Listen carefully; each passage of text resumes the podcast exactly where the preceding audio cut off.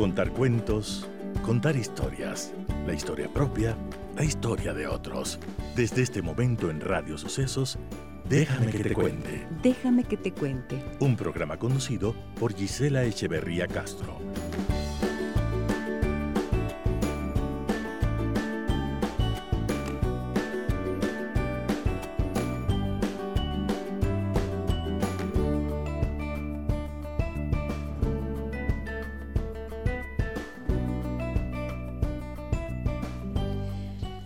Muy buenos días, amigas y amigos de Radio Sucesos. Bienvenidas y bienvenidos a nuestro programa. Hoy hablaremos de un tema que es más común de lo que se imaginan. ¿Qué pasa cuando las mamás se cansan de sus hijos? Y estarán con nosotros acompañándonos Paz Dávila y Connie Aitken de Maternidades Imperfectas. Bienvenidas y bienvenidos. Prepárense con sus consultas, con sus preguntas, sobre todo con sus historias. Tengo ya varias que nos han llegado y me va a dar muchísimo gusto compartirlas con todos ustedes. Déjame que te cuente. Déjame que te cuente.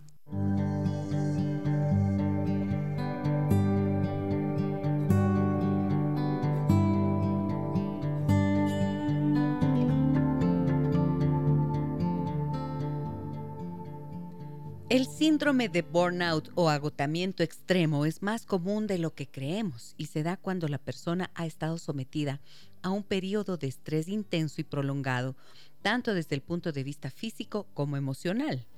En el caso de las madres, son ellas las que por lo general se ven muy afectadas, pues en su mayoría son las que pasan más tiempo al cuidado de los hijos y llevan el peso de las responsabilidades domésticas. Síndrome de burnout también es conocido como el síndrome de desgaste profesional y surge esta mm, y surge esta denominación para referirse al estrés laboral que tienen profesionales que tienen que soportar mucha tensión, ¿no es cierto? Por ejemplo, médicos que trabajan en cuidados intensivos o en cuidados neonatales, agentes de policía, por ejemplo, de libertad condicional, que tienen que estar allí pendientes. Eh, profesores, educadores, también eh, terapeutas, psicoterapeutas, personas que estamos al cuidado de otros, también sufren, eh, es posible que sufran de este síndrome de desgaste profesional.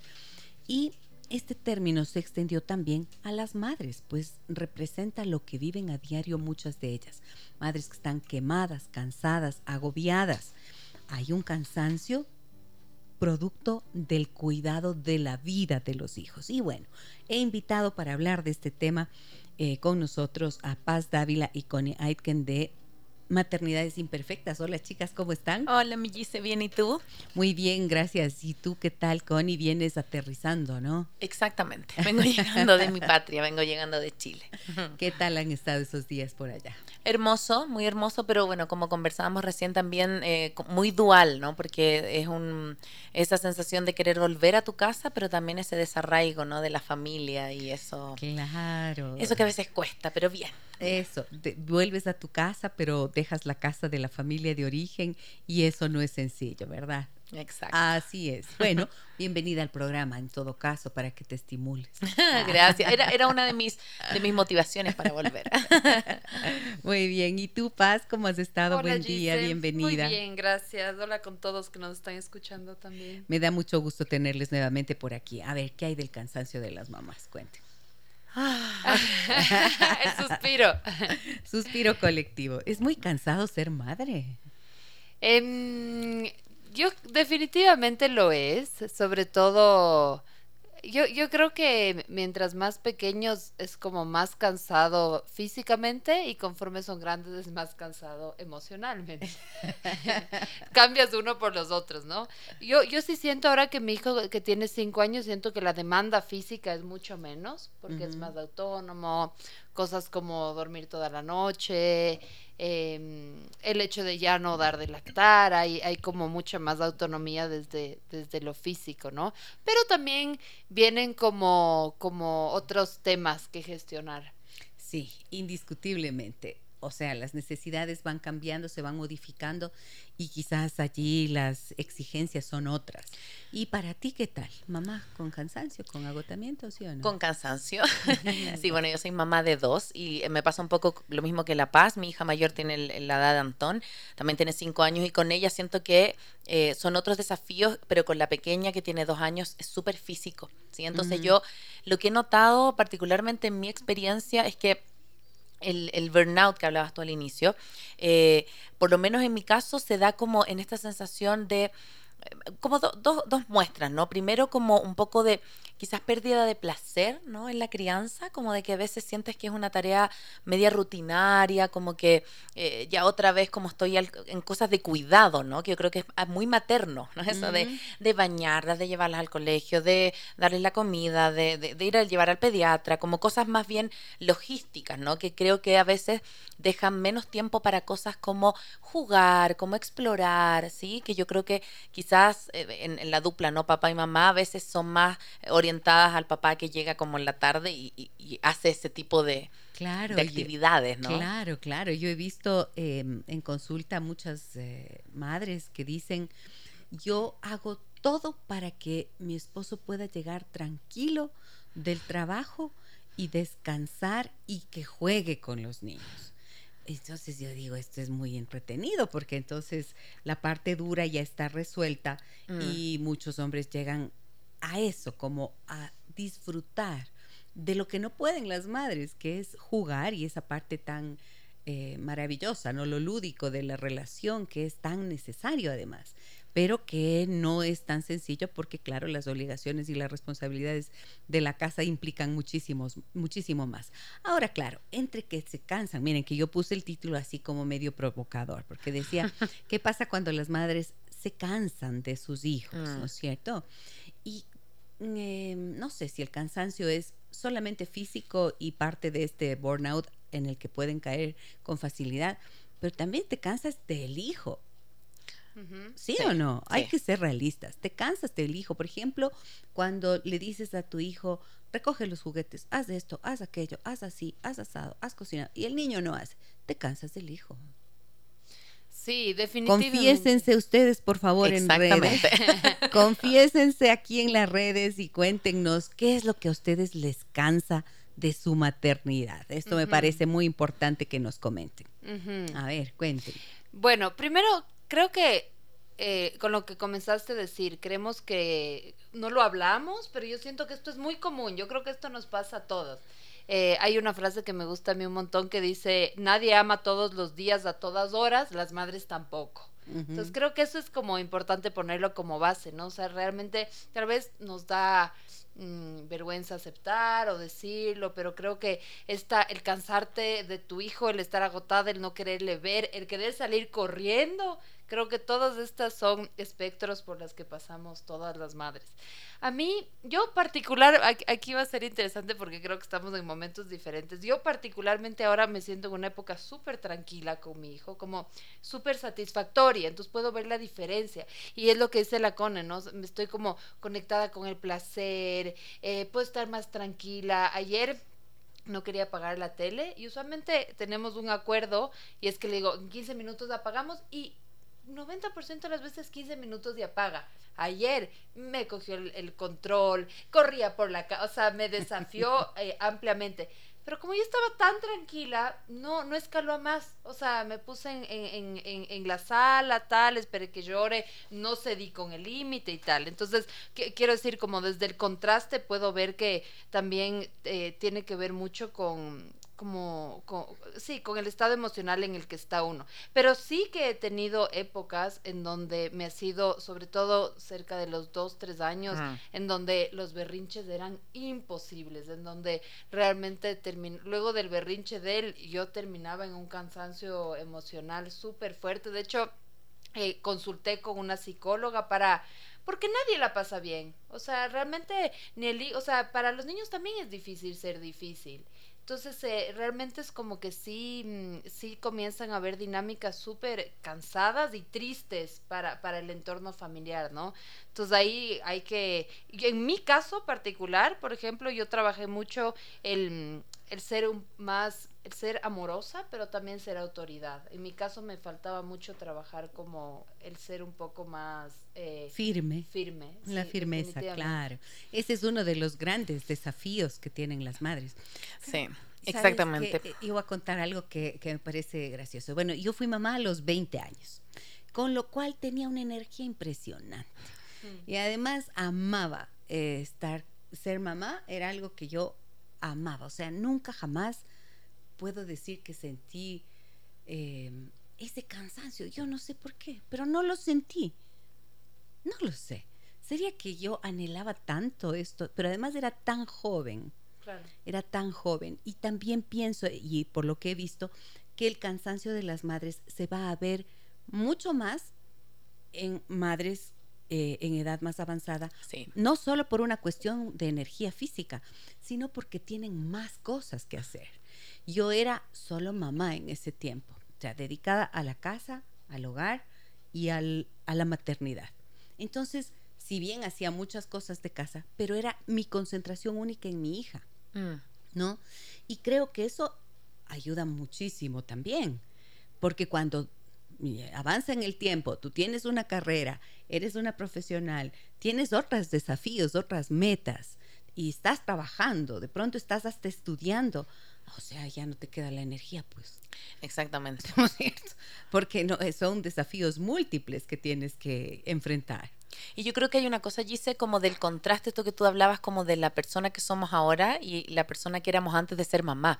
Entonces yo también conversaba con mi mamá eso. Yo fui mamá por primera vez a los 34, entonces yo tenía una carrera, sabía lo que era ser independiente, tener mi tiempo, tener mi independencia económica. Entonces de repente, claro, llega un hijo que en mi caso fue súper deseada, pero a la vez como que haces un duelo de la mujer que eras. Entonces... Eh, sí quieres volver un poco a eso, ¿no? Como a ese, a ese ritmo o a esos amigos o a, esa, esas cosas que también te, nutrían, ¿no? Porque no dejas de ser mujer, entonces hay como un, duelo, una pérdida con, con justamente eso que, que dejas un poco de lado, ¿no? Y, y en mi caso me parecía interesante lo que tú decías, como cuando les caen mal sus hijos. claro, yo estoy en otra etapa en donde, por suerte, se llevan súper bien, pero sí hay celos entre las dos. Porque la chica empezó a ser más divertida, empezó a llamar la atención. Entonces, yo veo que en la grande hay como esta necesidad de llamar la atención y ella tiene una capacidad reflexiva impresionante. Entonces, ayer me decía, ¿sabes por qué soy pesada contigo? Porque es la única manera que me tomes en cuenta, me decía. Y me dio una pena, y claro, porque es su, es su mirada, ¿no? Y yo efectivamente sí puedo ver ese espacio, pero por otro lado hay momentos en donde en Chile decimos mecha corta, que es como cualquier cosita que pase, yo siento que, que, exploto, que estoy con menos paciencia, ¿no? Entonces, esa sensación y como lo que decía La Paz, como tú emocionalmente estés, los niños son súper reflejos. Entonces yo creo que basta ver a un niño para ver un poco cómo están sus padres o su entorno. Entonces yo creo que hoy particularmente yo me siento más como mm, no sé si inestable emocionalmente, pero más eh, ansiosa, menos paciente. Y claro, yo veo que mi hija, particularmente la mayor, lo refleja. Entonces yo creo que es una súper bonita invitación este tema que tú nos traes a, mirarnos. Porque a veces eh, lo, depositamos en el niño. Y decimos, bueno, el niño tiene que ir a terapia, el niño tiene que ir a una psicóloga. Y, y muchas veces los que tenemos que terapiarnos o ver qué pasa a nivel sistémico somos los papás, somos los adultos. Y esto que acabas de decir creo que es clave, Kaoni, mm. porque cuando yo trabajo precisamente con madres en esta situación, lo primero que les digo es, a ver, ¿cómo estás tú? ¿Qué está pasando en tu vida en este momento? ¿Cuáles son tus preocupaciones? ¿Cuáles son los motivos de ansiedad que tú tienes? Porque alguien me decía una vez, Gisela, pero es que cuando me dices eso yo me siento culpable porque es como que siempre yo tendría que estar bien para que pueda hacer mejor mi tarea. Entonces yo digo, cierto, ¿no? Suena injusto. Mm suena injusto, como la exigencia de que la madre siempre esté bien porque de ella depende también la estabilidad emocional de los niños. Pero es una realidad.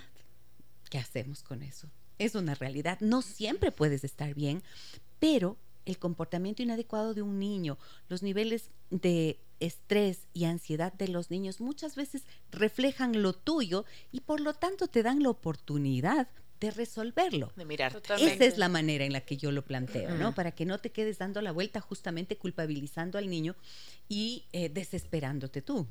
Es que justo creo que eso es lo que nos apasiona a la Cone y a mí de las maternidades, que es como una invitación eh, muy removedora para verte. mm. para ver tu historia, para ver tu infancia, para para ver tu relación de pareja. Entonces creo que sí, mm, que, y que los niños son como estos, estos detonantes y estos espejos para, para, para mirar qué está pasando adentro, ¿no? Entonces creo que mm, eh, sí, se hace falta cuando momentos que que yo he, estado, he pasado por mucho cansancio en la maternidad o que veo en otras mamás, se hace falta, o sea, ¿qué, ¿qué, piezas están ahí como por pulir, ¿no? O sea, ¿cuántos espacios de eh, me invento, ¿no? O sea, de deporte, de autocuidado, de ocio tienes tú. Yo siempre, justo en los talleres que hacemos con las mamás, a veces me da la sensación de que es como, no puedo hacer deporte porque soy mamá.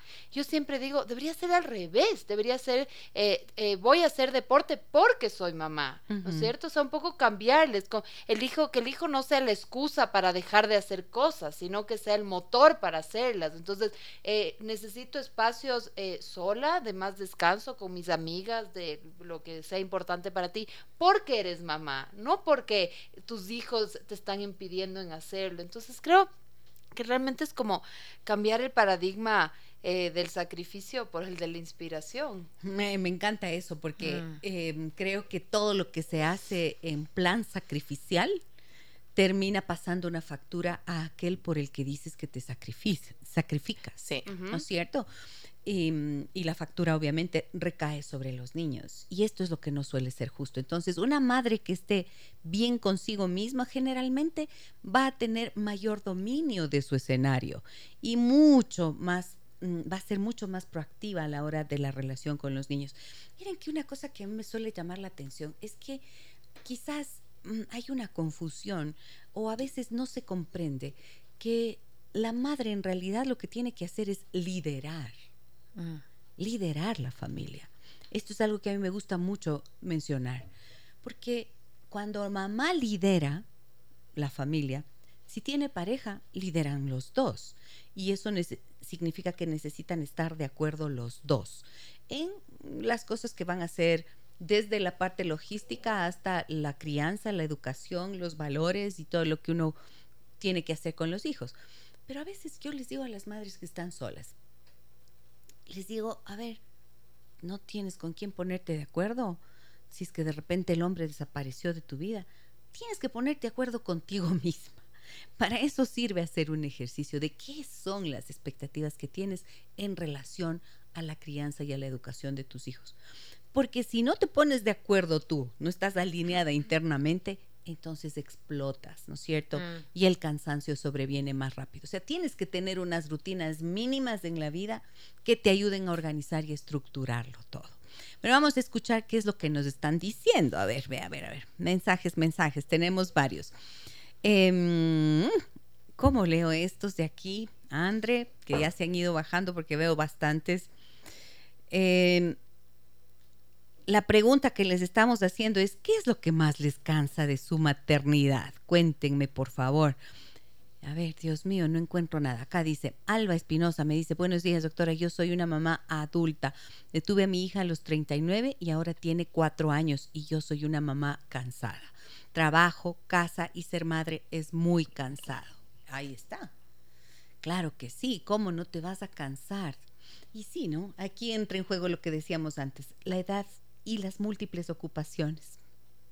Sí, pero cuando tú, cuando un poco, mm, em, cuando tú decías esto, yo pensaba que a mí, para, para, ver lo plural que es la maternidad, ¿no? A mí me pasó al contrario. Yo las épocas que he sido solo, que está, no solo, sino únicamente dedicada a la casa y a la, y a la maternidad, han sido las épocas más difíciles de mi maternidad. Eh, con esto quiero decir que siento que yo, por ejemplo, soy una mamá que le es importante el equilibrio entre el trabajo y la maternidad. Entonces, un, poco rever eso, ¿no es cierto? ¿Cuál, cuál, cuál es tu voz como mamá? ¿Cuáles tus necesidades como mamá? Para, para alguna puede ser eh, eso, o sea, eh, tener varios roles a la vez, algunas solo estar en la casa, entonces como creo que también hay como muchos deberías de cómo, de, de, qué es ser una buena mamá, de qué, o de qué ser una mamá hoy, en el, en el 2022. Entonces, como hacer un poco de silencio y decir qué es lo que necesito yo como mamá, dónde necesito equilibrar, dónde necesito eh, cortar, cambiar, transformar, un poco esa invitación a como definir tu estilo de maternidad. Em, vaya, o sea, es un trabajote. Sigue siendo un trabajo y es un trabajo que yo muchas veces digo, no puedes, al que no puedes renunciar. Exactamente. Como ya tienes a tu hijo en la vida, como tú lo invitaste además a venir a este mundo, ¿ah? Sí te das cuenta, ¿no? Porque es una invitación que nosotros como adultos hacemos a los niños a que vengan al mundo. Entonces, no hay dónde poner la renuncia y eso quiere decir que tenemos que encontrar las soluciones a ese cansancio, teniendo en cuenta qué es lo que queremos y sobre todo poniéndonos, como eh, decían Cone y, y, Paz, ponerse en primer lugar, porque de ti depende, de ti depende todo, cierto es, si tienes un compañero que te, que te da soporte, estupendo, pero si no es así? Entonces, ¿cómo te organizas? ¿Cómo resuelves? Es indispensable cuidar de ti para que puedas también cuidar de los demás. Y esto es una premisa que es válida para todas las personas que cuidan de alguien y sobre todo para las madres, porque los niños exigen muchísimo. A ver lo que me dicen por acá. Dios santo, en serio, ¿por qué estoy así? Estoy perdida todo acá. Miren, Vanessa nos dice, tengo cinco hijos y trabajar. Tengo cinco hijos. Wow y trabajar, estudiar y tratar de atender la casa y darles tiempo, uff, ya no tengo paciencia. Siento que ya se me acaban las fuerzas. Ay, Vanessa, pero con toda razón. ¿Cómo no vas a estar cansada? Cinco hijos, o sea, ¿se imaginan cinco hijos? No, no. Como serían nuestras abuelas, ¿no? Mi abuela tuvo once hijos. Mi abuela tuvo once, entonces, claro, ahí eran los, las hermanas mayores, eran las que cuidaban de los más pequeños. Pero actualmente, cinco hijos con estudio y con trabajo. ¿Cómo haces? ¿Cómo haces? ¿Cómo te organizas, Vanessa? Creo que tú tendrías que darnos, decirnos cómo lo haces. Eh, mándanos un audio al 099 556 3990 porque me parece que cuando ustedes nos cuentan también sus estrategias y recursos, enriquecen muchísimo el trabajo que hacemos aquí. Yo lo primero que, siento al, al escuchar esto es decirte mi respeto para ti, para tu esfuerzo, para tu para todo lo que hay en ti, lo que estás depositando en cada uno de esos hijos y en tu hogar. Qué valiente eres para afrontar todo esto. A ver, me dice Adriana Ponce, ¿qué pasa cuando tus hijos ya son adultos y quieres hacer tu vida? Uy, estás en el mejor momento, pues, Adriana. Eso es lo que estamos esperando todas. Cuento los minutos.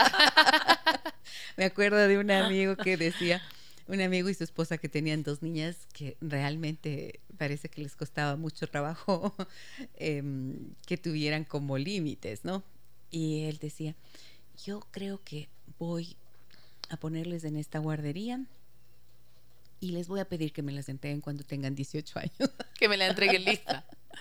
Porque de eso se trata, ¿no? ¿Cómo haces? ¿Qué nomás? ¿Cuáles son los desafíos? Es que yo creo que, a ver, por ejemplo, algo de lo que hablaban de esto de, de, la, ausencia de límites, de la dificultad que todos tenemos para poner límites, hay herramientas, por ejemplo, de, no sé, de la disciplina positiva que tienen que ver con lo visual, con las reglas, con eh, que a veces tenemos mucho susto porque lo asociamos como que fuésemos papás conductistas y hoy día hay una corriente que nosotros siempre también con La Paz seguimos de la disciplina consciente de la crianza respetuosa, pero a veces siento que se confunde eso con como con un laissez-faire, de dejar de hacer a los niños todo lo que quieran hacer porque no vayan a sufrir, porque no los vayamos a traumar, como un miedo un poco a este al dolor, a poner límites o a decir que no. Entonces yo creo que cuando somos capaces de decir que no y decir, bueno, fíjate que estas son las reglas de la casa, así nos llevamos en la casa, o esto es lo que tú tienes que cumplir, o este es el horario que tú tienes que establecer, creo que no solo nos damos una ayuda a nosotros, sino que a los niños, para los niños los límites son tremendamente sanos. O sea, como que muchas veces pensamos que eh, está mal porque quizás que les vaya a pasar, pero yo creo que cuando un niño tiene ausencia de límites, más aún los está pidiendo desde otro espacio. Entonces, creería yo que nos podemos ayudar de un montón de herramientas y sobre todo en tiempos que como los que estamos viviendo ahora que ya cumplimos dos años de pandemia, en donde yo creo que el burnout se vio mucho más intenso porque no estábamos acostumbrados a estar 24/7 ni con los hijos, ni con el esposo, ni con, con quien hayamos vivido. O sea, y sin poder salir siquiera. Sin poder salir. O sea, nos convertimos en, nos convertimos en, en, profesores de nuestros hijos, nos convertimos en, en cocineros, en, en, todo. Entonces, yo creo que esa como multirol también nos agotó. Entonces, es como momento de volver a nosotros y ver qué nos gusta, volver a cuidarnos. Eh, yo sé que hoy día quizás la maternidad es más sola que antes. Antes como se, se criaba, siento yo, más en tribu, como que estaban las mamás más presentes, las abuelas. Hoy día es como una cosa más, más las cada redes uno. de apoyo eran más sólidas y estaban Sí. más. Y también creo que las madres cambiaron, Sí. porque las madres ahora también quieren ser autónomas, también quieren tomar sus propias decisiones, desarrollar ese estilo propio de maternidad que decías, Paz. Y eh, creo que es como eh, están menos abiertas también a escuchar la voz de las eh, abuelas. Y, eh, yo veo en consulta muchas mujeres que tienen dificultades con sus madres porque dicen, no quiero que me digas cómo hacer esto, no quiero que me diga cómo hacer aquello. Y quieren decidir por sí mismas también. Lo que le sirvió a tu abuela, a tu madre, tal vez no es lo que te sirve a ti. Bueno, está bien también cuestionarlo. Pero creo que sí es una pérdida también de, de ese espacio relacional y de apoyo, ¿no? ¿Qué piensan ustedes? Sí, em, a ver, pienso que, em, que también con, con la llegada, un, la, la llegada de un niño a una familia mueve un montón de cosas y mueve la relación madre-hija, tu relación como Mm. hija. Entonces creo que nuevamente también es un, es un momento como, como de aprovechar esto que se está abriendo, esto que se está, que se está eh, moviendo. Yo definitivamente creo, bueno, y, y como dice este adagio, ¿no? Que, que para criar un niño se necesita una tribu, es que definitivamente es así, y no solo por la mamá, sino también por el niño, porque el niño también necesita otros vínculos, Mm. y esos vínculos abre su madre, incluso con el papá.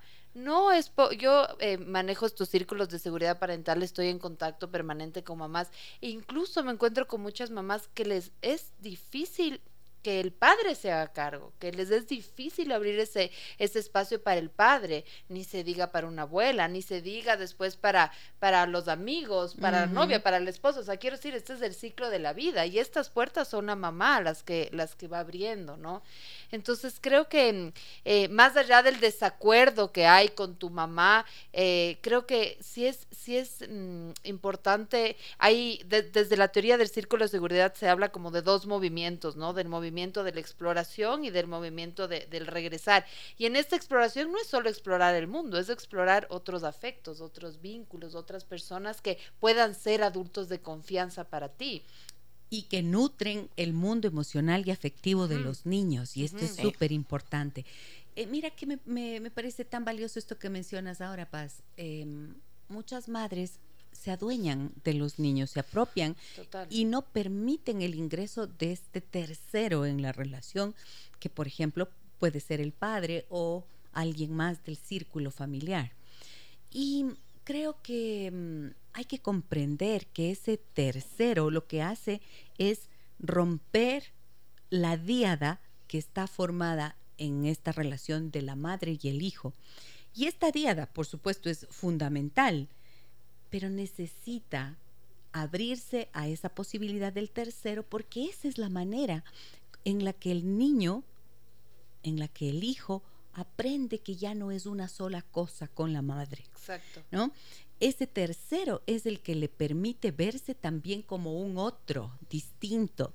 Y allí empiezan estas primeras nociones de identidad. Por eso es tan valioso y tan necesario esa incorporación, ¿no? Vamos con mensajes, mensajes. A ver, me dicen por aquí. Muchas gracias, dice. Hola, mi esposo me ayuda en todo menos en pensar. ¿Qué pasó, Rosy? ¿Cómo es eso? A ver, hola Gis, mi esposo me ayuda en todo menos en pensar y eso agota. Mis dos hijas tienen dietas especiales, cada una por sus actividades, y es desgastante. Ya en el trabajo uno se pasa con el cerebro a mil y la organización del hogar que le dejan a la madre es agotador. Los padres casi siempre son ejecutores, pero dejan la organización a las mamás. Es verdad, ¿no?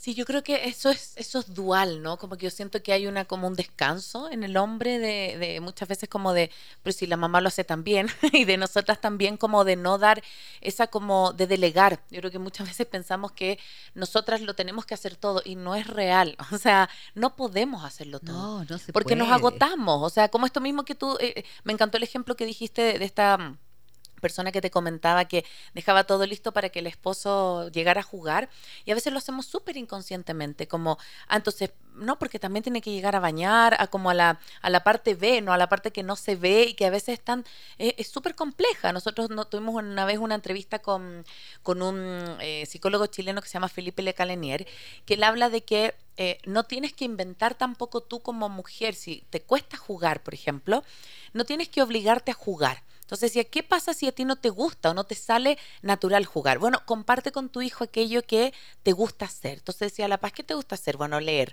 A mí me gusta bailar. Entonces, eso es lo que puedes compartir. No, a lo mejor no te va a servir o no te va a funcionar sentarte a jugar a los superhéroes o a las casitas porque no es algo que te salga innato, pero busca espacios que también sean de placer con tu hijo, que no sea solo el cuidado, porque si no pasa que nos convertimos en un personaje medio como la bruja, la que pone límites o la que está siempre enojada, y el otro es el que llega con buen ánimo, llega amorosamente a cuidar. Y yo creo que ese rol también es súper injusto con una paternidad compartida, más allá tengas o no pareja. Me parece que nos cargamos mucho. Esto, esto que también los psicólogos hablan de la carga mental. Yo estoy segura que quienes nos escuchan deben estar ahora escuchando este programa, pero sabiendo que más tarde tienen que comprarle la colación para la lonchera y después ir al pediatra y se les olvidó llevarle, la, eh, no sé, el, lápiz al colegio. O sea, no paramos de pensar todo el día en todo lo que tenemos que hacer por nuestros hijos. Entonces, eso agota un montón. Es verdad. Y allí yo les puedo dar una pequeñita pauta que puede ser útil quizás para esa organización. Miren, eh, cuando tienes, cuando te reconoces a ti misma, de repente en la noche, dale y dale la vuelta a tu cerebro con todas las cosas que tienes que hacer y te expresas pensando en que se te va a olvidar algo. Ese es el momento de abrir tu agenda, de plasmar todo aquello en ese papel y dormirte con la tranquilidad de que mañana ya tienes organizado el día. Y cuando escribes eso por la noche, inmediatamente pasa a tu cerebro durante el sueño y es como programarte para el día siguiente. Por lo tanto, es increíble cómo fluyes adecuadamente con todas las cosas. Es una pauta sencilla. Hay personas, las mujeres son súper organizadas, algunas son súper organizadas, a otras les cuesta un poquito más. Pero esto sirve para todos, para el que es organizado y para el que es, no es tanto.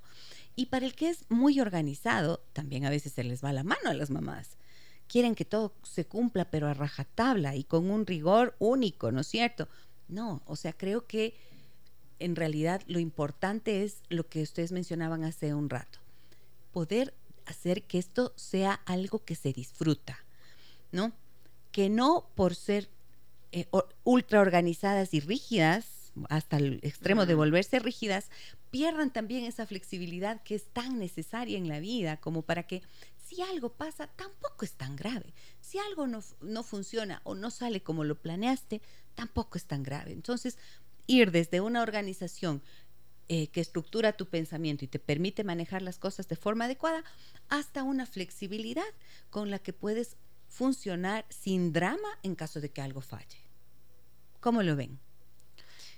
Sí, bueno, sí, el, ese equilibrio, ¿no? Entre, entre poder estar organizada, pero también abrirte a la vida, pues, y con los guaguas, creo que los guaguas son eso, ¿no?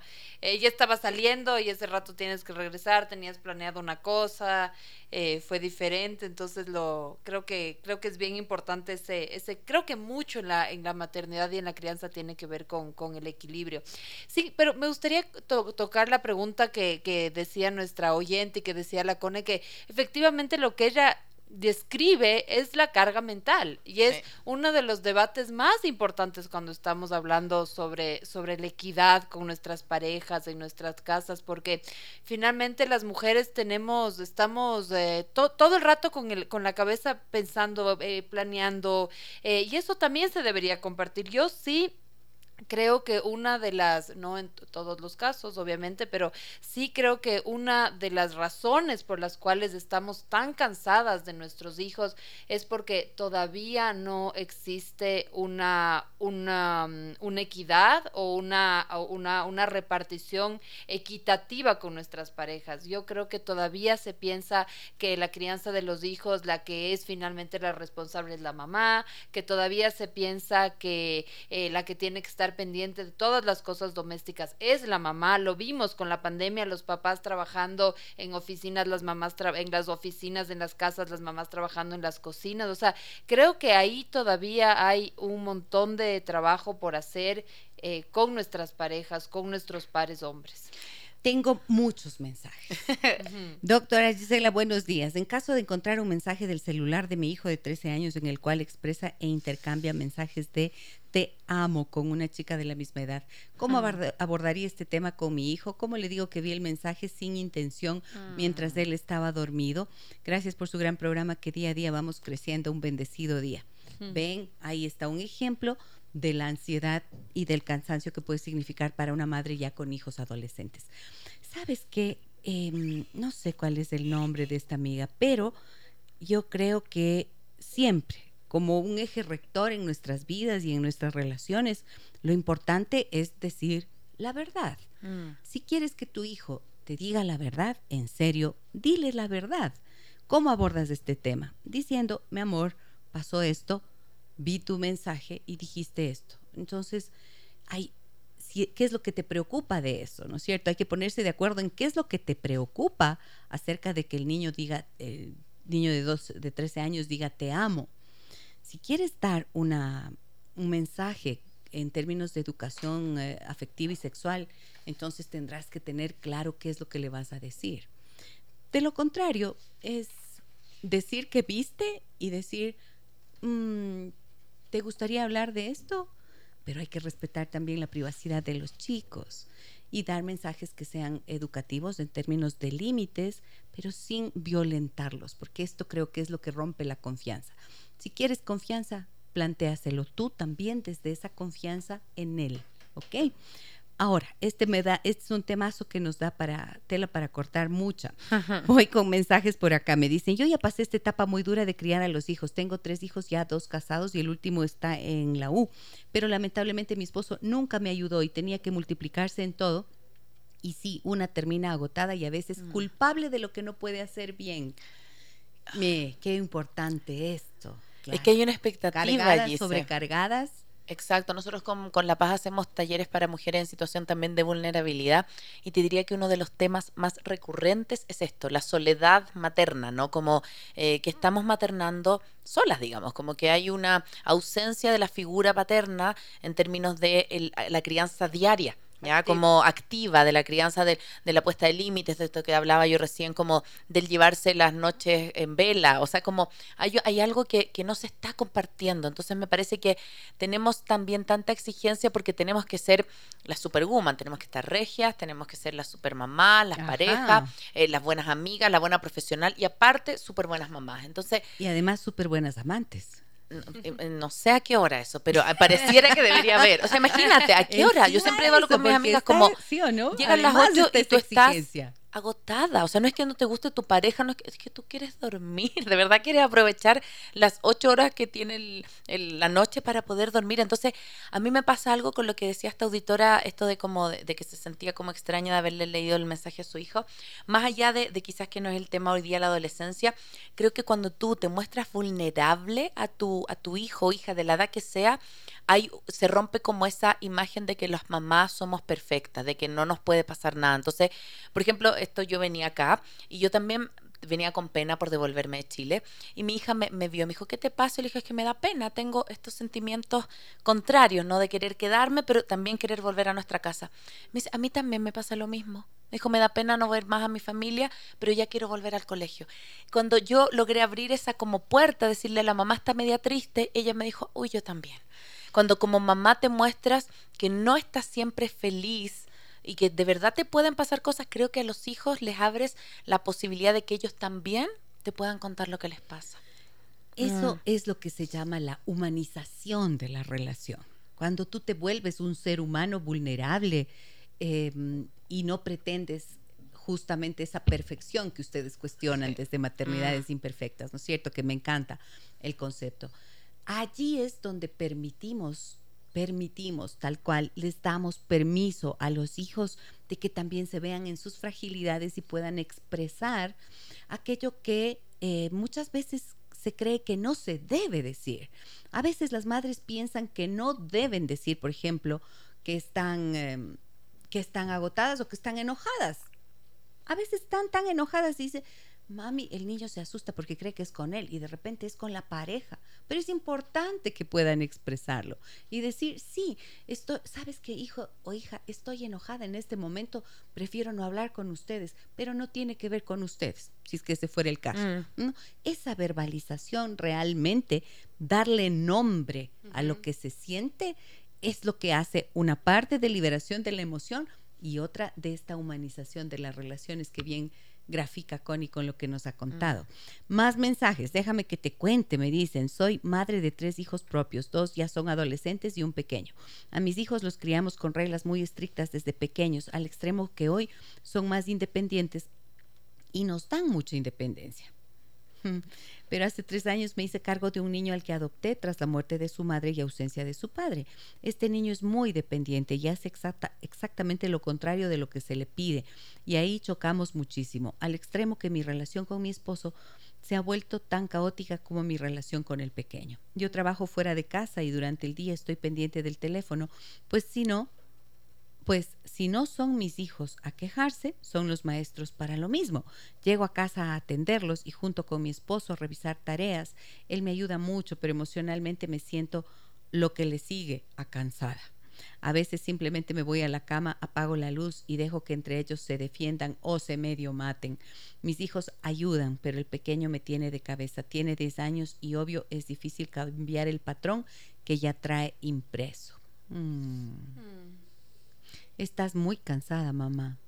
Tu generosidad aquí te ha llevado a este nivel de cansancio tan grande, ¿no?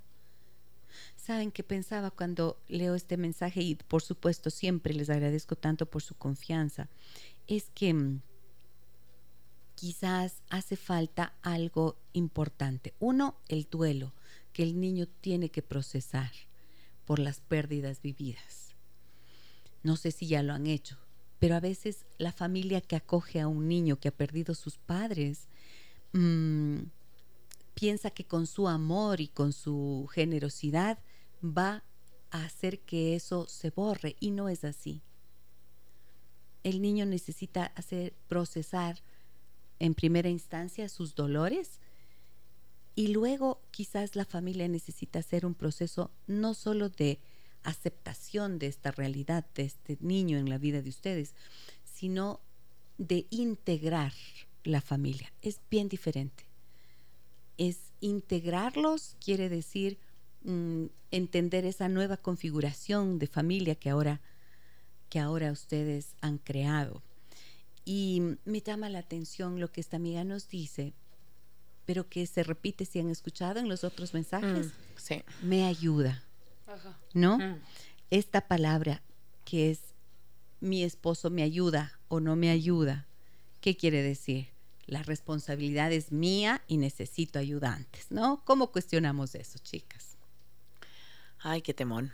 Yo creo que es cuestionar como el statu quo, es lo que nosotros normalmente como, como sociedad lo normalizamos, que pareciera que el hombre ayuda cuando es una crianza compartida, que siempre lo hemos hablado con La Paz, que eh, incluso a veces cuando tienes un, un, divorcio bien llevado, donde cada uno de los, de los papás eh, hace su rol de manera independiente, hay una crianza a veces mucho más compartida de la que hay incluso con los dos viviendo en la misma casa, porque existe ahí a veces ese concepto de él me ayuda cuando puede, me colabora cuando puede, pero son sus hijos. Entonces creo que a todo, incluso a mí, a mí misma también, estando y todo como muy metida en el tema de la maternidad, también me cuesta como de poder decir, bueno, es que esto tiene que ser como eh, de igual a igual, ¿no? Y, y, es lo que siempre dice La Paz, que, que en, la, en, la, mayoría de los grupos de madres esta es la mayor queja, como de, de y no, no son mamás eh, como de la antigua generación, son mamás de 30, de 35 años que, que tienen esta misma como, como dificultad, no sé cómo, cómo lo ves tú, ¿sí? Sí, yo, yo creo que hay que, esto es algo que tenemos realmente que, que transformar las mamás de esta generación. O sea, creo que tenemos que hacer acuerdos con la pareja justos. Acuerdos con la pareja de, de este tiempo. ¿Ya cuál ayudar? Es papá y mamá. Realmente tener una coparentalidad. Es una responsabilidad compartida. Y compartida en el mismo nivel en que se hicieron los hijos. Pues. O sea, en el momento de la concepción de ese hijo, son dos que participan. Y por eso esa responsabilidad tiene que hacerse extensiva al resto de la vida del hijo en todos sus aspectos. Sabemos que existe una realidad en nuestro país grave y triste, ¿no es cierto?, en donde las madres están muy solas. Son las que más cansadas deben estar porque mm. tienen que asumirlo solas, pero aquellas que tienen pareja ya tienen que salir de ese esquema de yo soy la que yo soy la que tiene que hacer y el otro ojalá me ayude. No. ¿Y cómo se llega a esos acuerdos?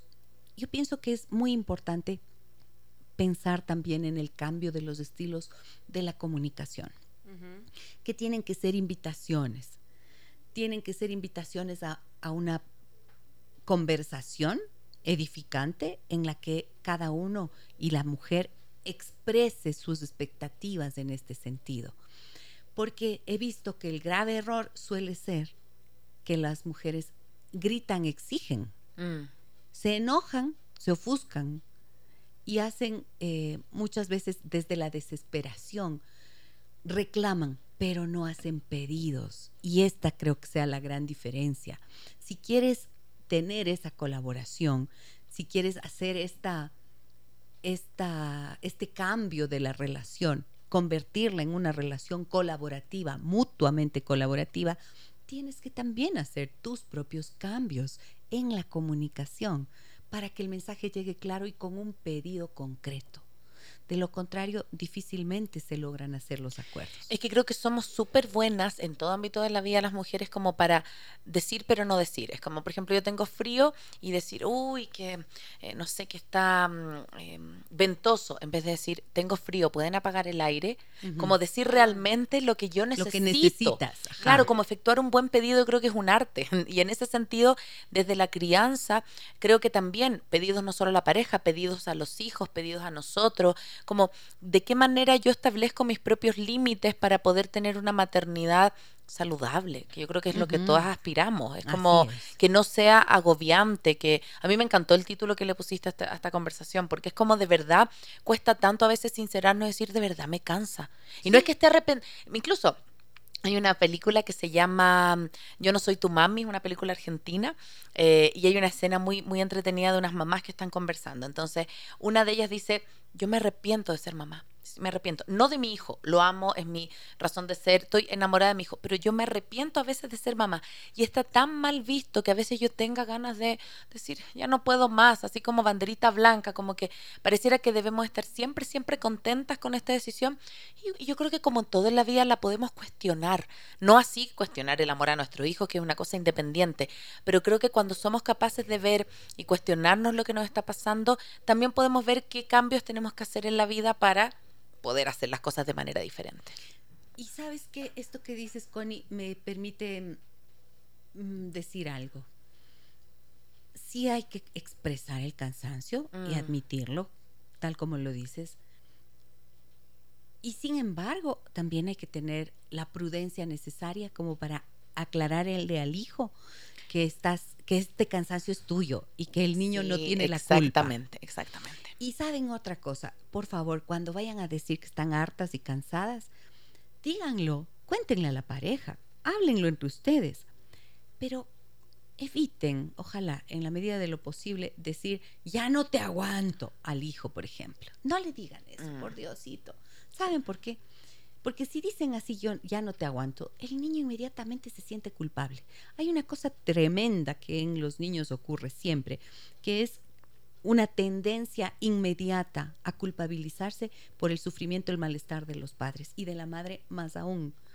Entonces, tenemos derecho a expresar el cansancio y sin embargo, eh, el llamado es hacer algo para remediarlo y ser cuidadosos con las palabras. para que los niños no lo perciban como es que te soy la el gran estorbo. Te escucho y digo como, a ver, estoy eh, eh, tomando tomando la pregunta del programa, ¿no? Como, a ver, ¿estoy cansada de mi hijo o estoy cansada de que no tengo quien me ayude? ¿O estoy cansada que el papá de mi hijo em, no, no apoya como tendría que apoyar, o estoy cansada de que no tengo espacios para descansar, o estoy cansada de que em, eh, me gusta leer y no lo puedo hacer. O sea, ¿de qué estoy realmente cansada? Porque, eh, y, lo digo desde, desde una manera personal, o sea, a mí los momentos que más me ha cansado mi hijo no tienen que ver específicamente de mi hijo, tienen que ver con mis, con mis eh, con, con, mi mundo emocional, con mi mm. mundo vincular, que se refleja en el hijo, porque es evidente. Y además es medio un círculo vicioso, ¿no? Entonces estás así, el hijo se vuelve más difícil, entonces es más difícil la O sea, se, el hijo es mucho como este depositario, pero siento que adentro de esta pregunta pueden haber muchos otros cansancios que son los que están, que son la causa de que la consecuencia sea que te, cause que, que te canse el hijo. Claro, y, y, por eso creo que es tan necesario que mamá, una vez que haces la revisión del origen de tu cansancio, que está muy bien planteado, entonces veas qué soluciones puedes hacer, a quién convocas para encontrar las soluciones y las respuestas a ese cansancio. Porque si se fijan bien, al final eh, quien termina perdiendo son los niños, o sea, los menos, los menos eh, llamados a solucionar son los niños. Ellos no pueden solucionarlo. Ellos mm, necesitan lo que decíamos hace un rato, unos límites, unas normas, unas rutinas, todo eso. Pero ¿quién acompaña a esta mujer, a este hombre, a estos padres para que lo hagan? Tiene que ser una pareja o tiene que ser alguien que está en tu red de apoyo, mamá. De lo contrario, sola no lo resuelves. Las mujeres de este tiempo, bueno, y en otros tiempos también hemos existido de esas que decimos, yo puedo solita. Sí. Yo puedo solita y ese es tu esa es tu condena. Decir yo puedo solita es tu condena. Entonces, resolver los cansancios que subyacen a este hartazgo y a esta ansiedad y a este malestar que muchas veces te genera la los propios cuidados que implica la maternidad, las exigencias que implica la maternidad, creo que es necesarísimo. Voy a una pausa. Chicas, tengo muchos mensajes. ¿Cómo hacemos? muchos mensajes. Gracias a ustedes por contarnos y por compartir con nosotros qué es eso que les cansa de su maternidad. Lorena me dice por aquí, hola Gisela, gran tema, un abrazo, estoy compartiendo para que te escuchen mis pacientes. Qué linda, gracias Lore y Francisco León, médicos que están escuchándonos en su consultorio con sus pacientes. Mm. Muchísimas gracias. Vamos a la pausa, regreso enseguida con todos ustedes. Una pausa y volvemos en Déjame que te cuente.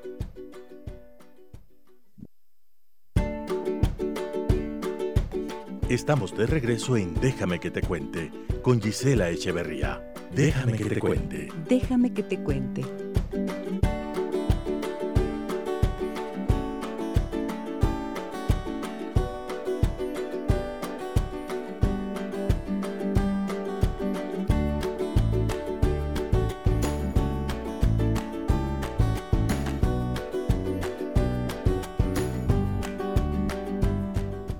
Qué bien les sentaría, ¿verdad?, a las madres que tienen un cansancio acumulado, por ejemplo, ponerse como proyecto, como un sueño para ustedes y para que puedan disfrutar eh, también de lo que es eh, estar eh, en un estado de relajación, tomarse unas vacaciones. Qué bien que les sentaría aceptar esta invitación de Zambi Tours, que hace un nuevo recorrido por España, Portugal y las islas griegas, con guía acompañante desde Quito y por supuesto el mejor servicio.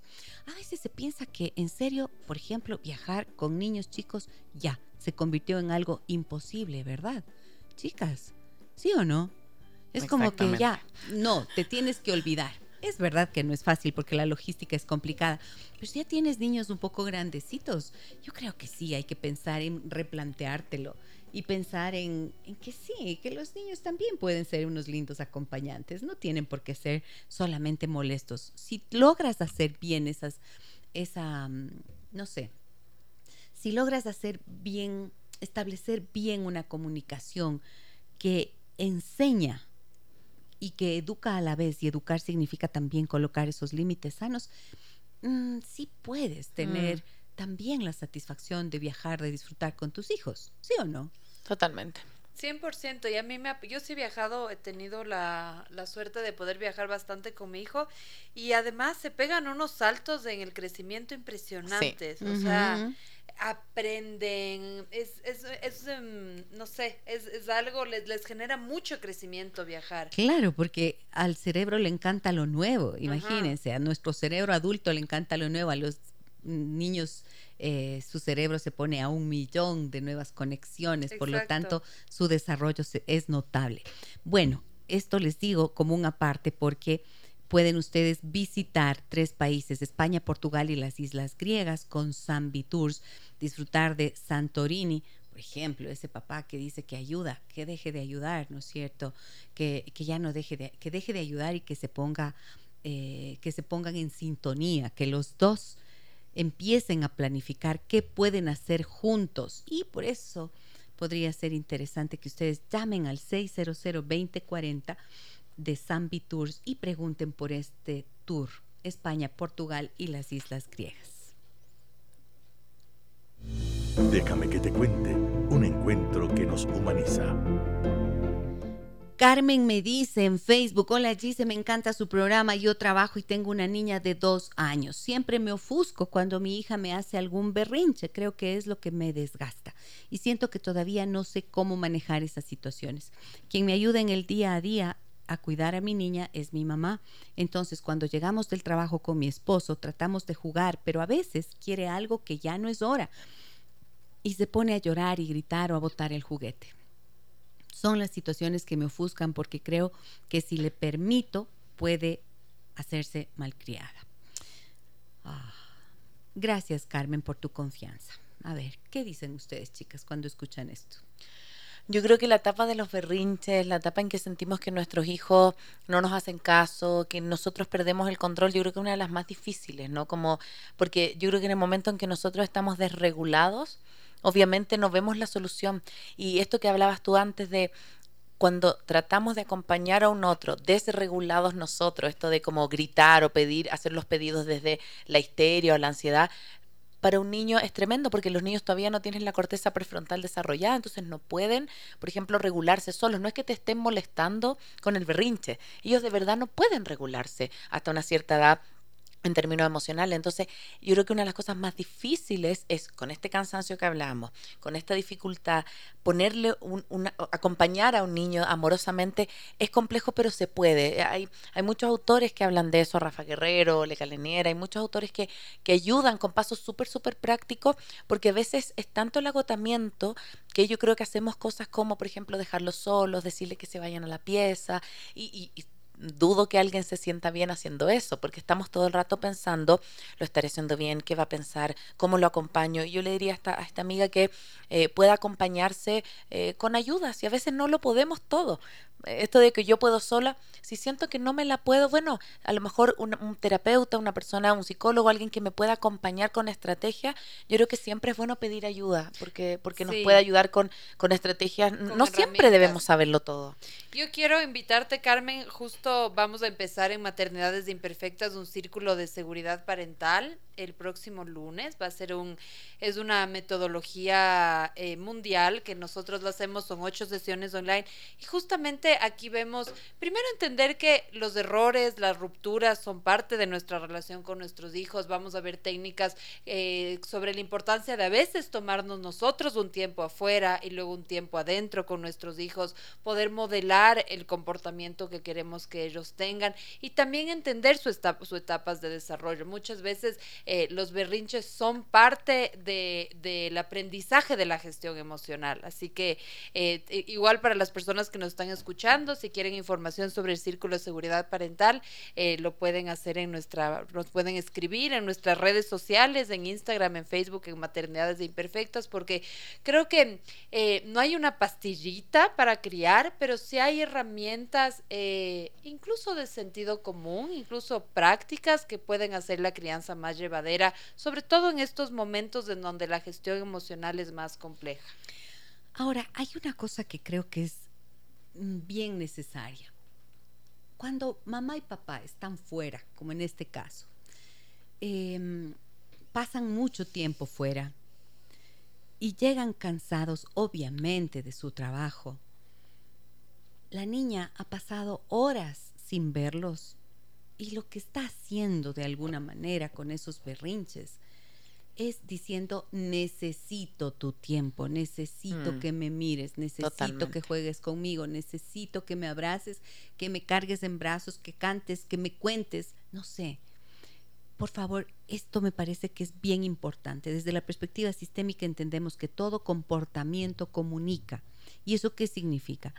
Que el llanto no es gratuito que el berrinche no es gratuito. A veces dice, todos los niños a los dos años hacen berrinches. Y yo he visto que no. Mm. No todos. No, no, no es solo los dos años que son los terribles dos, dicen, ¿no es cierto? Hay algunas, algunas formas eh, en las que se califica ciertas etapas como para mirar lo que predomina en aquello, pero no siempre es así. Y entonces yo creo que es necesario también entender qué comunica el niño o la niña que se comporta de esta forma. Tal vez está diciendo esto que mencionaba antes, o tal vez a veces por esta vinculación profunda de los hijos hasta los siete años con el mundo emocional de la madre, nuevamente puede ser una expresión de la ansiedad, a veces de la culpa, a veces de ese mismo cansancio de mamá.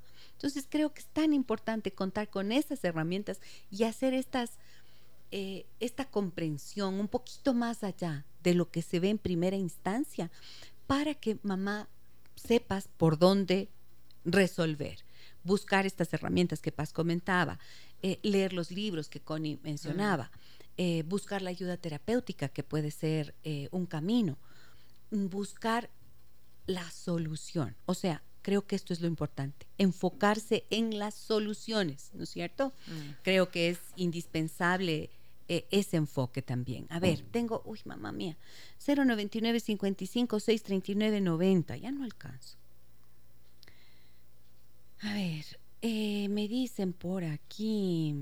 Cuando tuve a mi hija ella tenía 40 años, había cuidado de todos mis sobrinos, así que algo de experiencia tenía.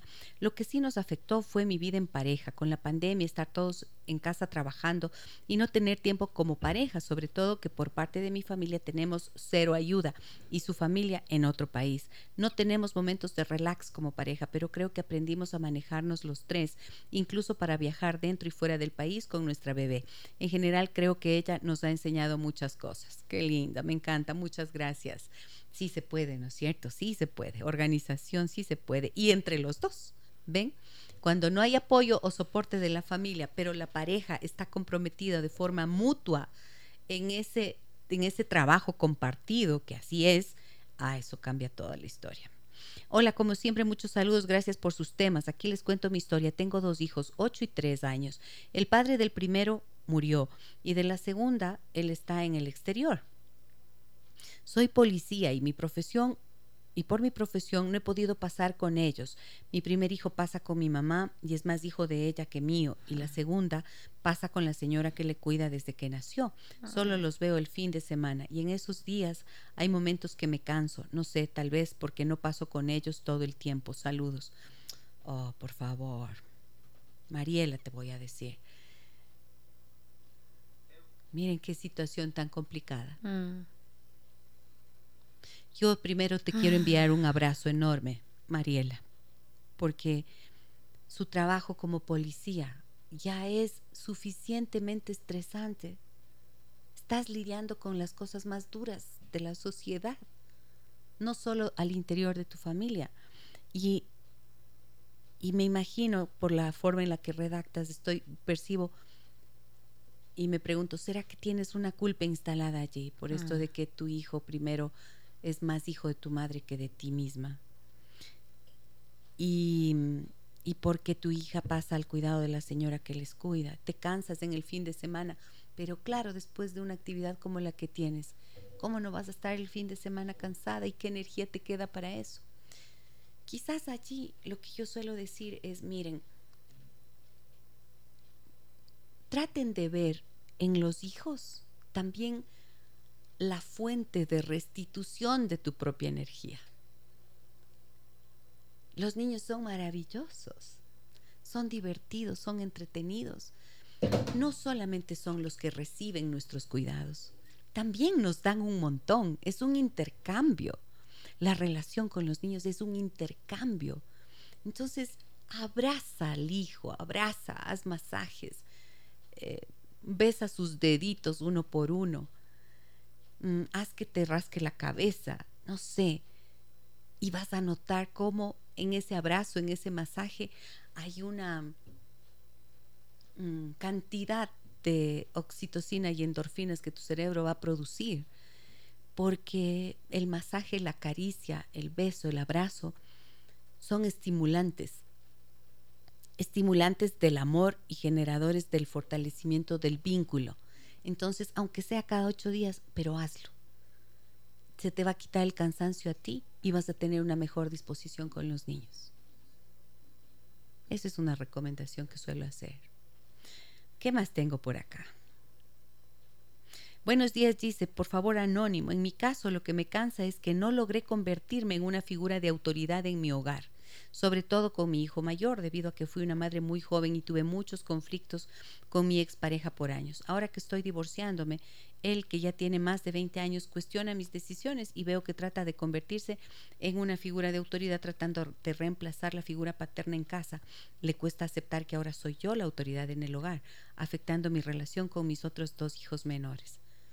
Ah, caray. Esto se llama inversión de roles. Creo que es un buen tema para un programa próximo, porque uff, tenemos ahí tanta tela que cortar, ¿no es cierto?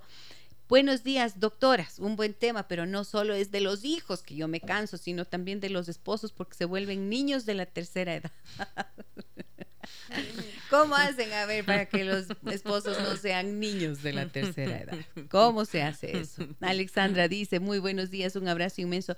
Yo estoy agotada de que no obedecen para hacer los deberes y que luego de dejar la casa ordenada, mis hijos acaban con ese orden. Eso me acaba mi paz. A ver, chicas. Es que es tremendo porque yo creo que, nuevamente, la sensación de agote constante hace que eh, cualquier elemento doméstico, ¿no? En los deberes, eh, que no ayudan a ordenar su cuarto, todo eso es, es, tremendo, es quizás es mucho más de lo que realmente es, pero estamos en un momento de, de, corta, ah, y de tanta sobrecarga que, que ya no, no aguantamos tanto, sino que si nuestro hijo no nos ayuda o no hace sus deberes, ya no es una cosa pequeña que tenemos que solucionar, sino que es como una tremenda como, como guerra. Yo creo que en el momento en que también en la casa establecemos...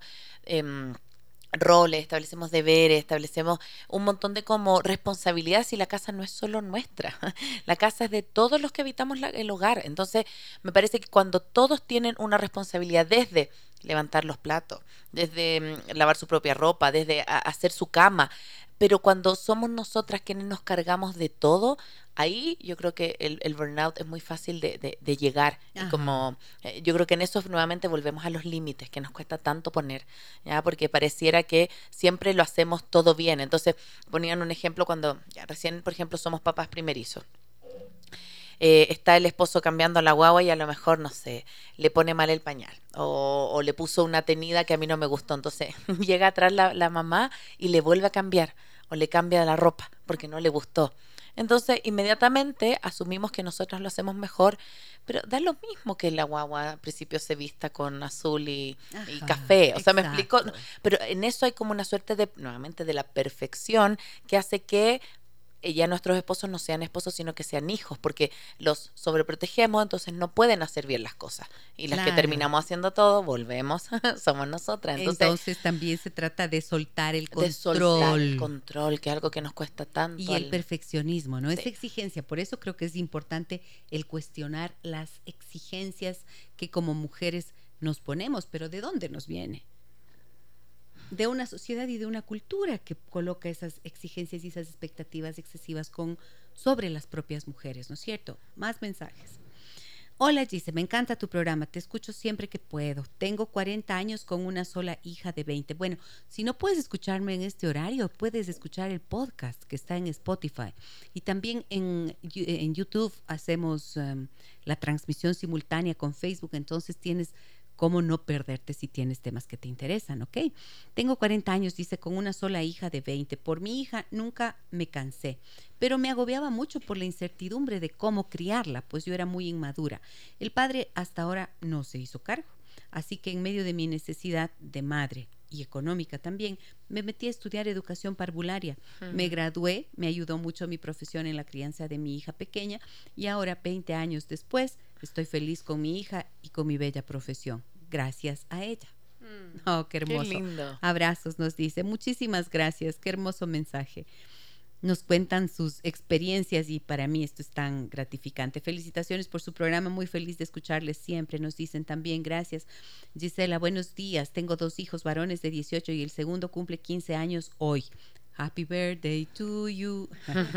la tarea de maternidad ha sido una experiencia desafiante y compleja en cada etapa de su vida porque he tenido que combinar la parte profesional y ser madre divorciada en momentos cansada, con frustración a ratos. Sin embargo, ser madre me ha llenado de satisfacciones y alegría que son parte de la motivación diaria de mi vida.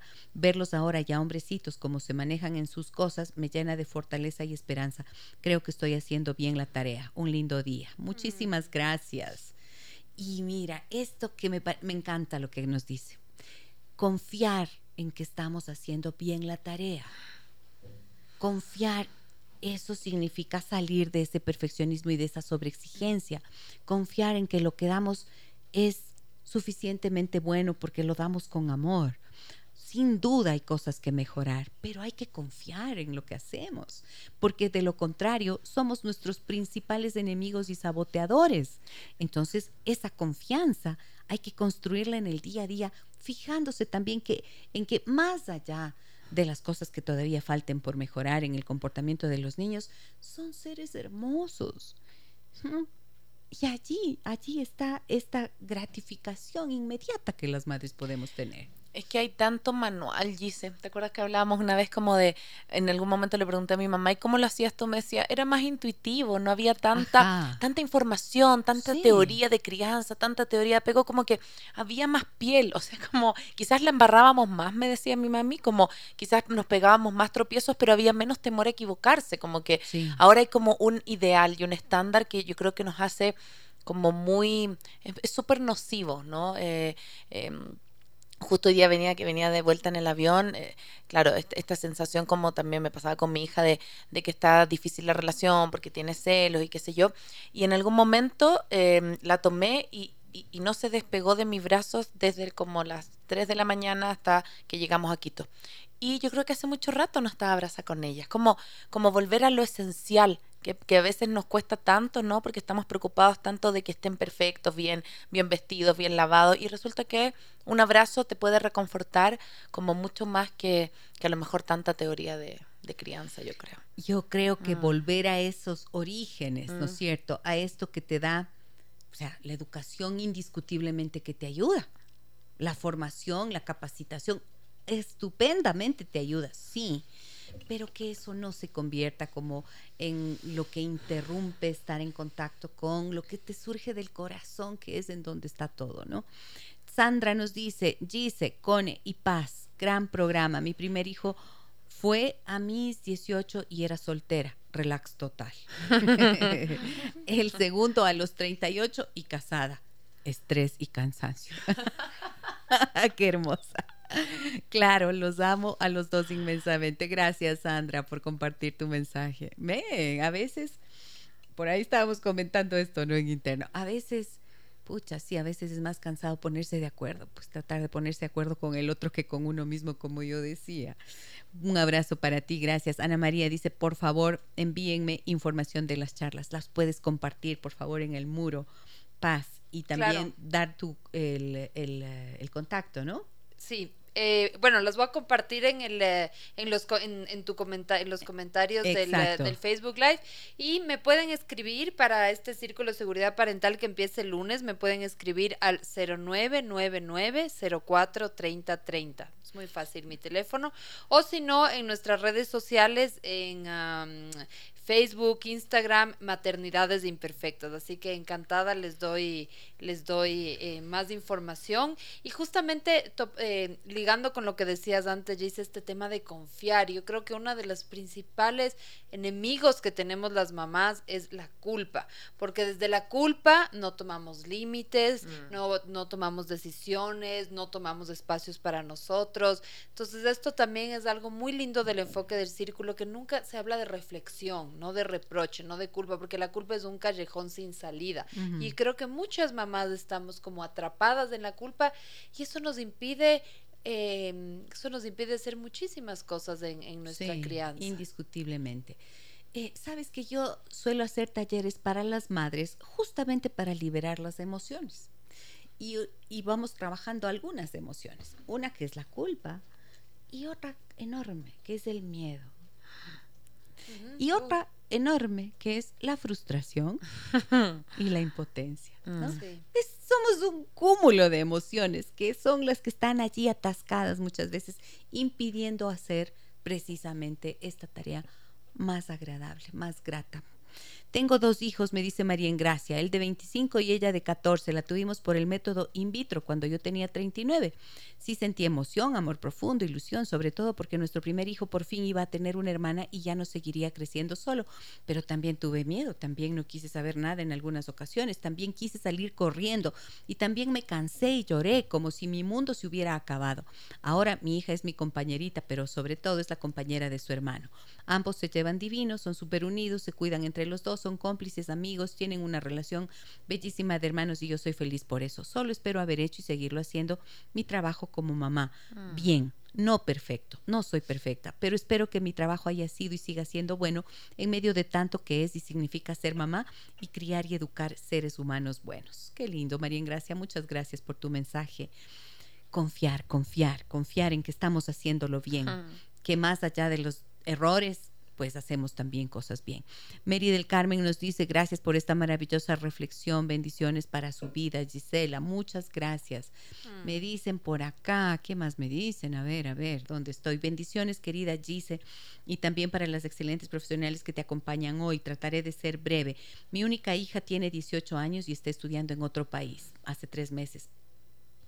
Resulta que quiere regresar al Ecuador porque extraña mucho a la familia, que siente que no está aprendiendo nada. No cuento con los recursos suficientes para pagarle los estudios acá en una universidad privada y tampoco se ha podido ah. acceder a un cupo en la universidad pública.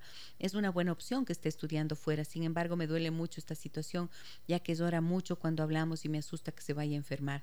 No sé qué hacer, mm. cómo actuar. Por favor, su ayuda. Agradeceré mucho su orientación. Ah. Mm, a ver, no me dices tu nombre. Alicia te voy a decir, ¿ya?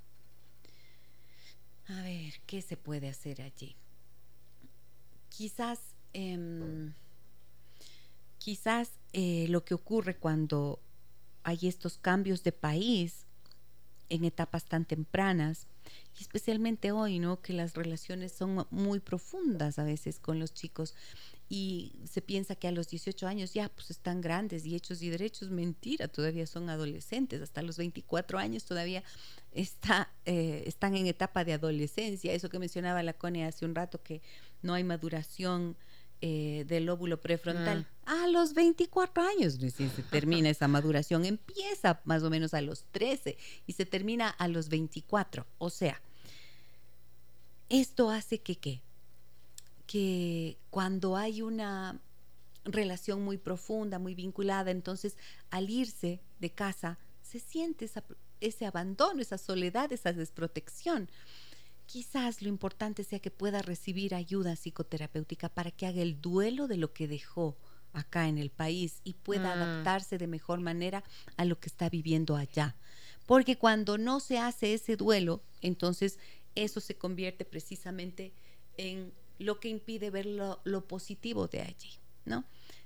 Sugerencia, no sé si es que esto te sirva demasiado, pero a veces es lo único que he visto que puede solucionar y hacer que ella disfrute de la nueva etapa mm, sin angustia, sin angustia, porque lo que siente ahorita es angustia y sí que puede llevarle a una depresión que no será muy grave, pero que es necesario, ojalá, intervenir cuanto antes. Bien. Realmente es muy agotador, me dicen por acá, principalmente cuando se independizan, cuando todo está bien, cuando todo está bien, viva la vida, pero cuando existen problemas, primero acuden a su madre. Esto es verdad, o sea, las mamás se cansan, también verán que no es solamente la crianza la que cansa, también es cuando ya son adultos y de repente eh, no logran hacer sus vidas de forma autónoma. También es cansado eso. Claro, más allá de opinar no puedo hacer nada, pero siempre quedo muy angustiada y cuando dices estoy cansada te dicen ya se va a quejar. Ah. ¿Vieron? ¿Vieron? Que no son solo las madres jóvenes, chicas. O sea, esto es un cuento de nunca acabar. Es como escucharle a mi mamá, escuchar ese mensaje. A ver, ¿qué, qué, qué tienes que decir al respecto? Sí, no, siento que somos bien exigentes con las mamás. Ya ves. Nosotros también. Ya, o sea, madres jóvenes liberadas exigente con mi quieren... mamá. Ajá, A mí- pero... a mi papá le paso un montón de cosas, en cambio con mi mamá soy mucho más exigente. Mm. Sí. Sí, y entonces está bueno también poder considerar esto, ¿no? Me dice, Giselita, sé que hoy es tu cumpleaños. ¡Eh! No, ¿de dónde? ¿Por qué? A ver, ¿por qué, Ceci? ¿De dónde sacas que es mi cumpleaños? No, yo cumplo años el 21 de diciembre, cumplí 55, o sea, no quiero que sea hoy. Es muy No pronto, quiere- es muy pronto para eh, pasar otro año. años de nuevo, tan pronto. Pero me dice que me quiere saludar cariñosamente, que Dios te bendiga tu vida para disfrutar de tu grata presencia y que tu compañía sea el bálsamo que mm, día a día con tu estupendo programa. Muchas gracias. Gracias, Ceci Lu. No es mi cumple, pero te acepto el abrazo y los saludos. Hola Gisela, en mi caso la relación de pareja se deterioró a partir de tener un hijo. Yo me dediqué a ser mamá 24/7 y mi pareja no valoró mi esfuerzo en casa y con la crianza. Yo preferí mi maternidad a mi vida profesional y siento que nadie me comprende. Oh, Lucía, gracias por tu mensaje. Qué injusto que es esto. Ahí es donde entra esta desvalorización tan importante que suele existir a la tarea de las madres. ¿Te Mm. fijas? O sea, si es que eres una mujer actual, profesional, pero dices, no, quiero dedicarme a mi hijo, a mi hija, entonces ya no eres valorada, Mm. porque entonces es un tema menor. Tienes que ser profesional exitosa para que te valoren. ¿Qué es eso? Es que yo creo que incluso esa misma valoración, lamentablemente siempre hemos hablado con La Paz, a veces viene de, nos- de, nos- de nosotras mismas, como alguien que a esta edad, por ejemplo, hoy 2022, diga, me quiero quedar en la casa, pero ¿cómo? ¿Cómo te vas a dejar de lado? Y puede ser una opción igualmente válida como dedicarte a tu, a tu, a tu desarrollo profesional. Lo que siempre yo me gustaría, y obviamente no siempre se da, es que puedan ser decisiones y no imposiciones, ¿no? Pero em, pareciera que quien se queda en la casa eh, tiene todo el tiempo del mundo, ¿no? Yo me acuerdo cuando los inicios de, de la maternidad, habían días que no me duchaba, que llega- Ujú. eran las 5 de la tarde y yo no había tenido ni un momento para ducharme. Claro. Recuerdo incluso a mi mamá que me dijo, se fue a Chile después que nació mi hija mayor y me dice, hija, lo único que te voy a decir, antes de que se vaya el Leo, tu esposo, dúchate, por favor, porque después no vas a poder. Y yo me acuerdo que había un día en que no alcanzaba y no me podía duchar hasta la noche. Entonces, me parece que también el trabajo de casa, la persona que se queda cuidando y criando a su hijo, está súper mal visto cuando estamos criando seres humanos, estamos criando a las futuras generaciones. Entonces, yo creo que basta de como juzgar las opciones, todas son igualmente válidas y creo que estamos todos haciendo el mejor trabajo Posible. posible, o sea, con lo que mejor podemos. O sea, y nadie nos enseñó a ser conciencia que mamá. tenemos y Exacto, con la conciencia que tenemos. Entonces, sé- creo que el desarrollar la compasión hacia uno mismo es una tarea Mm. enorme, Mm. pero hay que cuestionarse eso que nos que nos agobia, hay que Mm. cuestionarlo para que podamos precisamente encontrar ese camino, ¿no? Hola, Gis, me dicen, me gusta mucho el tema que tratan. Nos dice Diani, excelente tema. Paulina dice, hola Gisela, muchos saludos para todas ustedes. ¿Qué pasa? Cuando te cansan los hijos de tu pareja que viven con nosotros y tienen 18 y 25. ¡Ay, María! Los míos ya están grandes e independientes. Preguntaba cuál es el rol que debes cumplir sin ser la madrastra, ya que ellos siempre vivieron con su papá y jamás se les puso límites. Tema para otro programa, André. Tomamos nota de esto en serio, Paulina, porque creo que lo que planteas es un temazo de una categoría llamada las familias reconstituidas.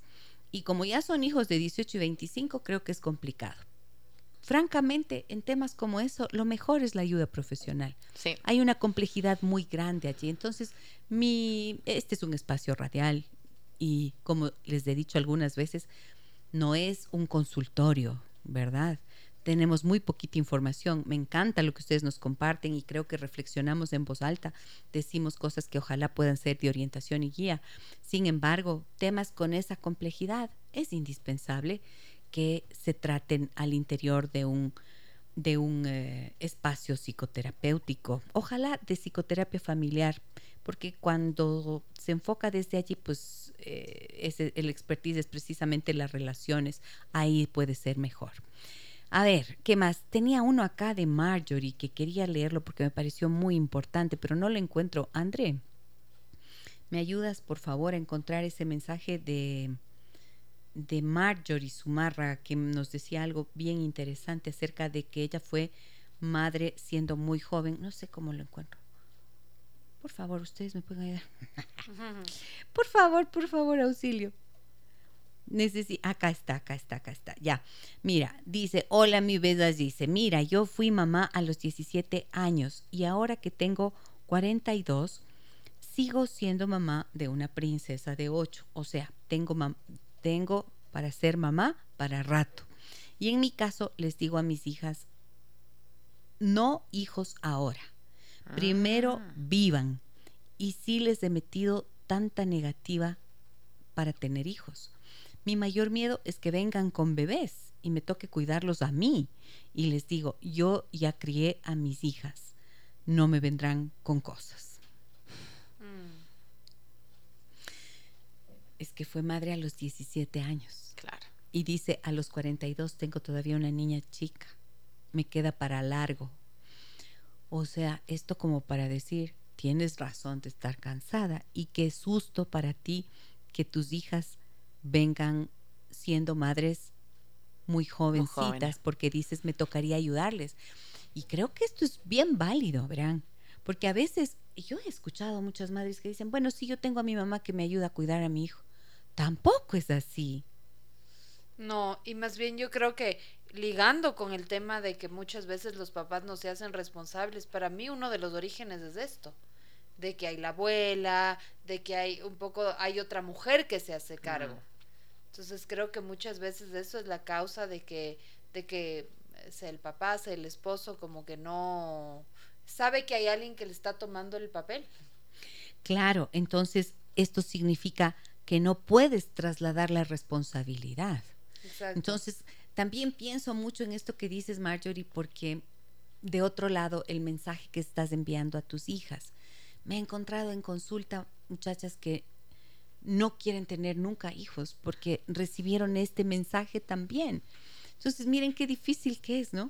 Mm. Hay tantas aristas en un mismo tema, como decir, ¿cómo les dices a tus hijas que no quieres cuidar los hijos suyos y que los tengan, pero cuando ellas sean capaces entonces de resolver eso junto a una pareja, asumir la crianza, la formación, la educación, la parte económica y todo, para que sean su responsabilidad, ¿no? Pero me preocuparía un poco que, que tus hijas estén sintiendo de repente ese temor también de llegar a la maternidad. Sí, porque yo creo que es innegable, si tuviste una buena experiencia, tu mamá te dice que es lo mejor, quizás vas a tener una predisposición, pero si a lo mejor te dicen, no, no, por favor, no, vas a tener quizás más miedo y quizás no va a ser una, una, una decisión libre e informada, sino que obviamente vas a estar como tomándolo en base a lo que tus antecesores, a lo que tu mamá, tus abuelos eh, lo hicieron. Y yo quiero retomar un poco ese tema, Gise, porque yo siento que esta ayuda materna, eh, si bien obviamente, por ejemplo, yo ahora voy a Chile, no tengo a mi mamá siempre, pero yo sé que me fui y mi mamá se quedó cansada, más allá de que ame a sus nietas, que las vea cada cierto tiempo, pero yo también descansaba enormemente en ella, es como lo mismo, pero si está mi mamá, pero si está mi mamá. Y resulta que la mamá también se cansa. O también hay mamás que crían a sus nietos, abuelas que crían a sus nietos. Entonces, nuevamente, el cuidado recae siempre en lo materno, en la mujer, en la red de la, mujer, en la red, de, la, mujer, en la red que, proporciona a la mujer. Entonces,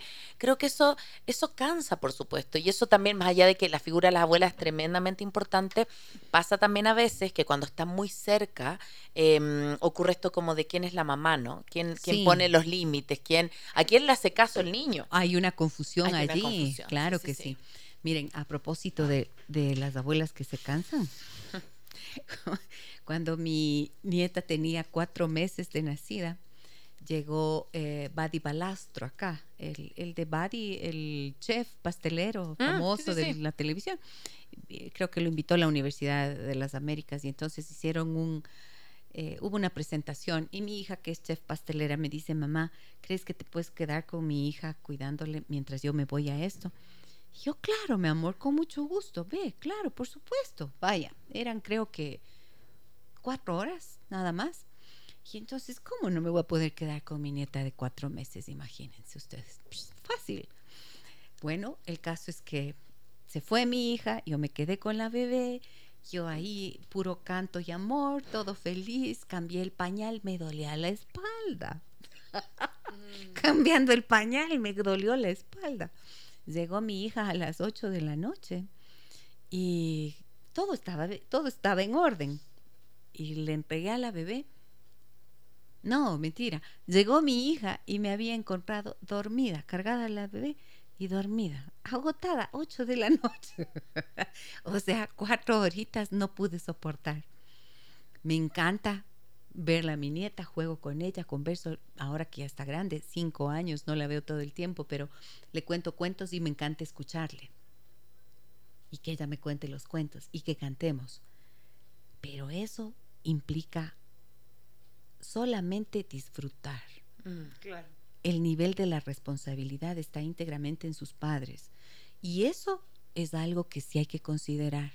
Cuando vamos a ser madres, sí es importante tener la red de apoyo, pero nuestra responsabilidad y la responsabilidad tiene que ser de los padres, no solo de la madre.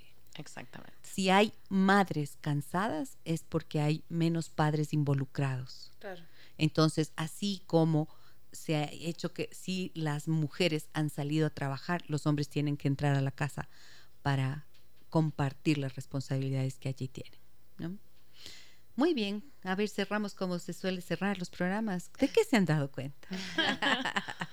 Em, a mí me gustaría decir algo y sobre todo las que, a las que nos están escuchando con hijos chiquitos, que todo pasa, Mm. También hay un momento de, yo me acuerdo sobre todo los primeros años que decía, Dios mío, y esto cuando, o sentía que mi vida se había convertido en eso, pero realmente todo va pasando, los hijos se van convirtiendo, se van, van creciendo, va siendo más, algunas cosas más fáciles, otras más complejas, pero eh, como aprovechar de esta fluidez y de esta certeza de que todo, todo va pasando, incluso el cansancio. Tú, me quedo con esto de que estamos haciendo lo mejor que podemos como con las herramientas que tenemos, es como bajar un poco la, la, expectativa, la carga, eh, la, necesidad de ser perfectas, como que sí, nos pueden cansar, así como nos pueden cansar muchas cosas, pero que en la medida que nos aceptemos vulnerables y seamos más compasivas, creo que nos falta mucha compasión con nosotras. Somos mm. somos súper cuidadosas y tiernas con el resto, pero con nosotras siento que somos súper duras. Entonces yo invitaría, nos invitaría a todas a ser más compasivas con nosotras. Sí, y yo también quisiera decirles para cerrar que, mm, que creo que no es necesaria la perfección. Mm. Eh, sin embargo, mm, creo que piensen un poco que este cansancio que como decía Paz va a pasar, puede reducirse con un poco de compasión, con un poco de menos exigencia y también permitiéndose disfrutar de la relación con los hijos. El desorden, verán, va a llegar un día en que su casa va a estar perfectamente ordenada, pero va a estar sin esa risa, sin esa mm. calidez, sin ese ruido que hacen los niños. Y entonces van a extrañar esa época. Aprovechen ahora porque en serio que el tiempo pasa. Pasa el cansancio, pero también pasa el tiempo y ellos crecen y necesitan menos de nosotros. Y luego sentimos esos vacíos y hay que ir adaptándose también a eso que significará más adelante una pérdida. Entonces, resolver lo que hay que resolver. ¿Para qué? Para hacer menos pesada la tarea, convocando a los involucrados en eso como corresponde, dándole la responsabilidad a quien la tiene y autorizándose, porque esto creo que a veces no hacemos, autorizándose a ser imperfectas, como las maternidades imperfectas que hoy nos han acompañado. Muchísimas gracias, chicas. Qué gusto compartir con ustedes. Gracias, a ti, por la invitación. Gracias, Jace. Un abrazo a todos, amigos y amigas. Mañana estaremos nuevamente a partir de las 9 horas 30. Tema difícil, miren. ¿Qué pasa cuando te odias a ti mismo? Horrible, ¿no? Horrible. Te agota. Vamos a hablar de esto a partir de las 9 horas 30. Soy Giselle Echeverría. Hasta mañana. Las historias que merecen ser contadas y escuchadas. Historias que conmueven, historias que inspiran. Mañana, desde las 9 y 30, déjame que te cuente. Déjame que te cuente. Con Gisela Echeverría Castro.